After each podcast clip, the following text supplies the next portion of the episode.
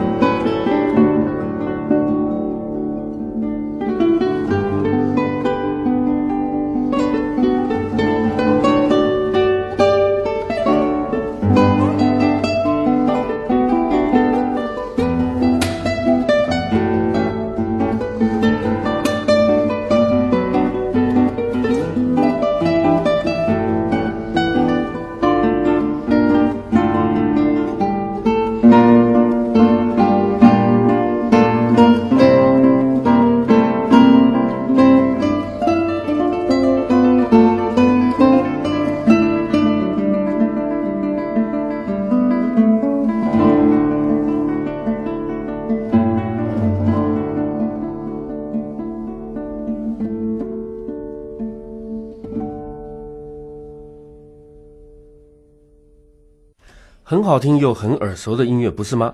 这是 Pitos 的《山坡上的傻瓜》，由希腊吉他二重奏改编演奏的。欢迎再度来到听吉他在唱歌节目，我是徐昭宇。是的，我们今天要谈的主题，要听的音乐就是 Pitos 的吉他音乐。在古典音乐史上，有所谓的三 B：Bach、贝多芬和 Brahms。这三位伟大的作曲家对于古典音乐的发展都有着非常关键、非常重要的影响。而在二十世纪，影响一般人最大的不是古典音乐家，而是这个在摇滚乐界引起滔天巨浪的 Beatles 合唱团。这是一个对古典音乐来说是另类的 B 开头的音乐家。Beatles 是一个在一九五六年成立的英国流行乐团，他们对摇滚乐或对流行音乐后来的发展影响非常非常大。所以很多人说他们是二十世纪流行乐界最流行的乐团，而我们可以更严肃地说，他们的音乐可以说是二十世纪音乐文化里面的一部分。Beatles 在中文里面，我们把它翻译成披头四，我觉得还蛮贴切的，因为他们是四个人。虽然发型不能说是披头散发，不过在六零年代这样子的头发也是很炫的的。Beatles 这个字除了是一种昆虫甲壳虫的名字之外，在发音上面还有两个意义，一个是它有 beat 敲击的意思，这个和当时摇滚乐的风格有关；第二个是他有离经叛道、不服从传统、自己走自己路的意思，这和他们四个人的出身背景有关。Beatles 的四位团员 John Lennon、Paul McCartney、George Harrison、Ringo Starr。四个人都来自英国北部的海港城市利物浦里面的一个爱尔兰区。因为种族的问题，在利物浦一般英国人都有一种反爱尔兰人的一种偏见。四个披头的童年都是在这种偏见里面度过，所以也造成他们日后强烈的反传统的个性。披头士里面，John Lennon 和 Paul McCartney 是主要的作曲者和主唱。呃，他们的歌曲大概有百分之九十是他们合作创作的。George Harrison 是非常棒的吉他手，偶尔也创作。Ringo Starr 是鼓手，他在一九六二年才加入。Beatles 从一九五六年到一九六二年之间，吸收了美国流行音乐的要素，像是蓝调、摇滚、猫王等等的音乐，发展出他们自己的一种跳舞音乐的风格。Beatles 从一九五六年开始巡回演唱，从英国红到全欧洲，再红到美国。不过很快的，他们在一九六六年八月在旧金山做了最后一场演出以后，从此就只有在录音间里面灌录作品，退出了舞台。一九七零年，四个人因为理念不合而分手，Beatles 成了历史名词。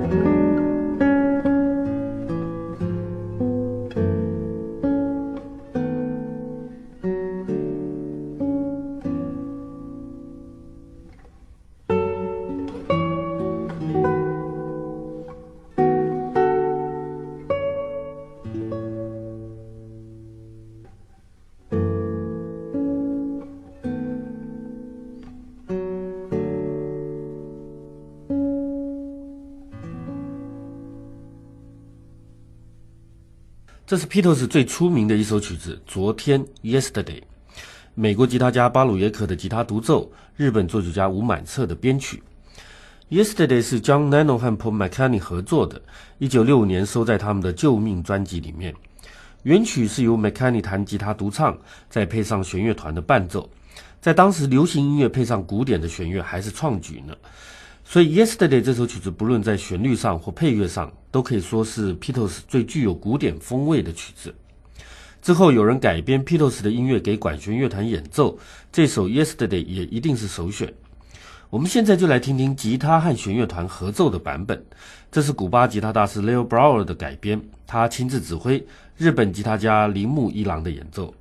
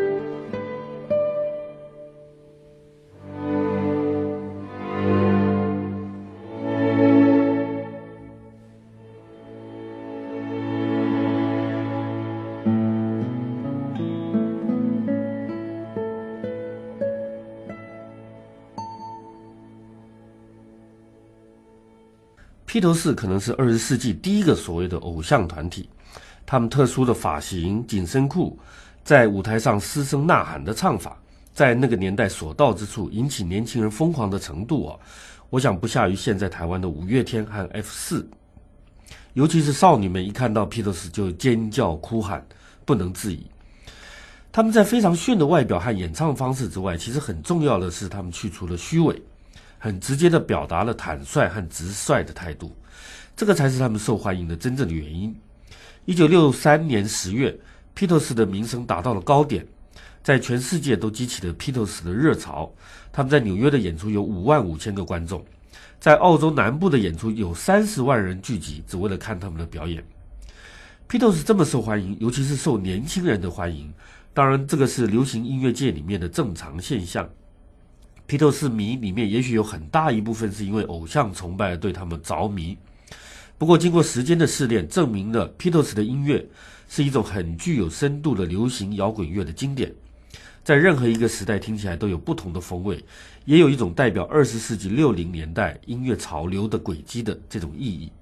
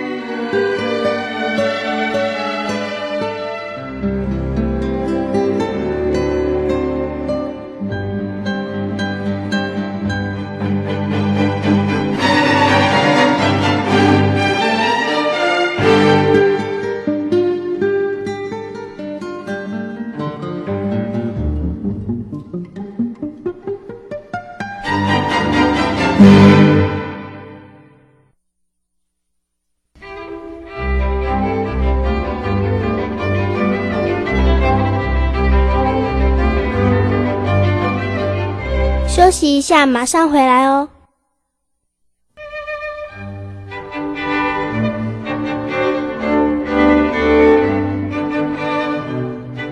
台北爱乐电台 FM 九九点七，欢迎回到听吉他在唱歌节目，我是徐昭宇。我们今天谈的是 Beatles 的吉他音乐。Beatles 和吉他有什么关系吗？当然有了，因为在流行音乐里面，吉他是一种主流乐器，少不了的。不过，Beatles 和古典吉他产生了关系，并不是因为他们在音乐里面使用了吉他这个乐器，而是在他们。一九七零年解散之后的二十多年，有很多古典吉他手改编了他们的音乐，用独奏、二重奏、吉他和弦乐团等等的方式来演奏，把这些 Beatles 在三十多年前脍炙人口的歌曲改编成古典吉他演奏的曲目。这是古典吉他和流行音乐结合的一个非常好的例子。不过，基本上 Beatles 的音乐本来就有很多特质和古典音乐很像。譬如说，他们的旋律现在证明是经得起时间的考验，常让人有历久弥新的感觉。而且，他们很多抒情的曲子用吉他弹起来也特别有味道。其实，不要说是古典吉他，p e t e s 的音乐在很早以前就就有很多人改编给管弦乐团，用古典的方式来演奏了。P e t e s 的音乐改编给吉他演奏有几个著名的版本，其中最有名的就是古巴作曲家、吉他家 Leo Brower。改编的七首为吉他和管弦乐团演奏的 Beatles 歌曲，我们前面已经听过两首，这七首曲子其实已经成为古典吉他的经典曲目了。不但完全保持了 Beatles 原来的旋律的美感，吉他和弦乐团完美的搭配，也让人家感觉不出来这是改编的作品。这七首小型的吉他协奏曲是日本吉他家铃木一郎委托 Brower 改编的，所以我们今天也选择这个由他们两个人合作的版本。我们再来听一首《Illinois Rigby》，收录在他们一九六六年的《左轮手枪》这个专辑里面。歌词讲的是这些寂寞的人到底是从哪里来的。铃木一郎的演奏，布拉威尔的指挥伴奏。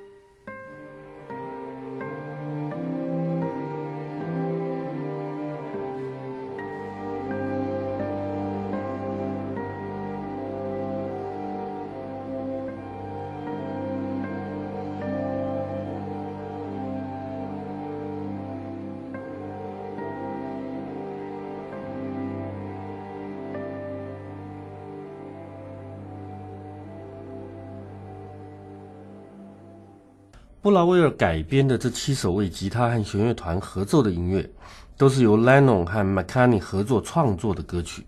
我们可以听得出来，原来的旋律一个音都不差。和原曲味道不一样的是，布拉威尔改编的弦乐团的部分。其实这个也是这七首曲子让弹吉他的人爱不释手的原因。我们再来听一首《潘尼巷》（Penny Lane）。潘尼巷是利物浦的一个地区，也就是披头士小时候生长的地方。歌词就在讲那里的一些小事情、小人物。这首歌曲在一九六七年发行。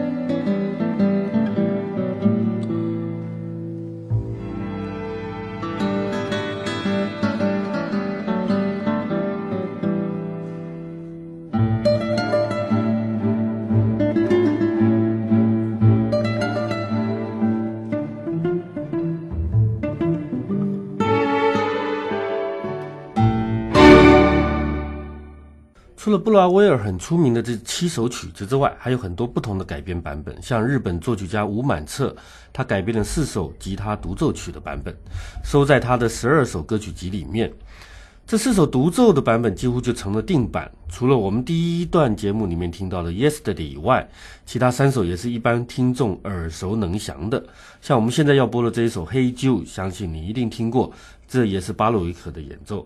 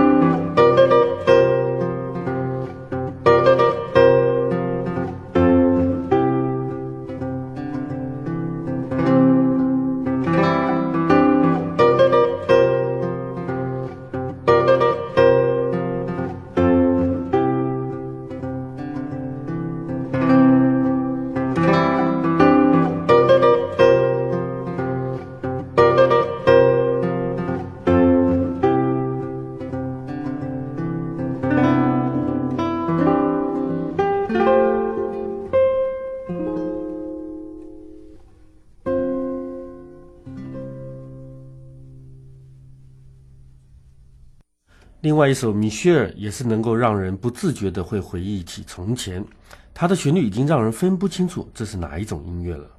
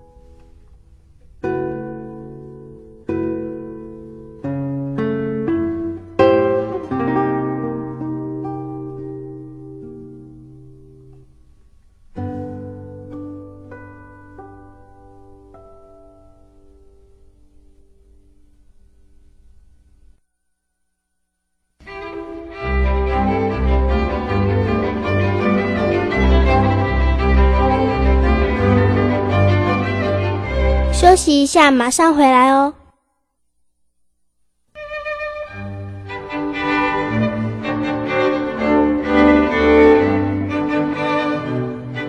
台北爱乐电台 FM 九九点七，欢迎回到听吉他在唱歌节目，我是徐昭宇。我们今天谈的是 Petos 的吉他音乐。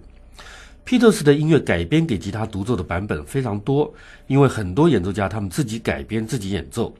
像这一位瑞典吉他家葛伦索尔策，在前两三年就出了两张 Peters 吉他音乐专辑，其中有不少曲子就是他自己的改编版本。我们现在就来听他改编演奏的《在我的生命里》（In My Life），这是 John Lennon 回忆儿时的一种抒情曲，一九六五年收录在 Peters 的《橡皮灵魂》专辑里面。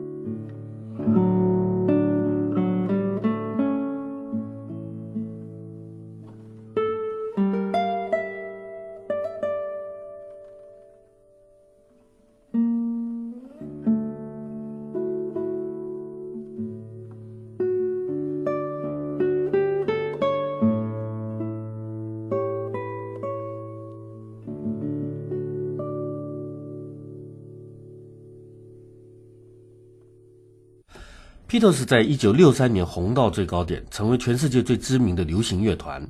不过，他们很快的在三年以后就从舞台上退出了，专心在录音间里面录专辑。退出舞台的原因很简单，因为群众太热情了，常常发生没有办法控制的情况，所以他们为了自身的安全和群众的安全退出了舞台。合久必分，四年以后的一九七零年，Beatles 因为理艺术理念的不合而正式解散。这首1969年发行的《蜿蜒长路》（Long and Winding Road） 据说就是让他们分手的导火线，因为保罗对这首曲子的表现方法和其他三个人的意见不一样。我们现在听的还是索尔策的改编和演奏。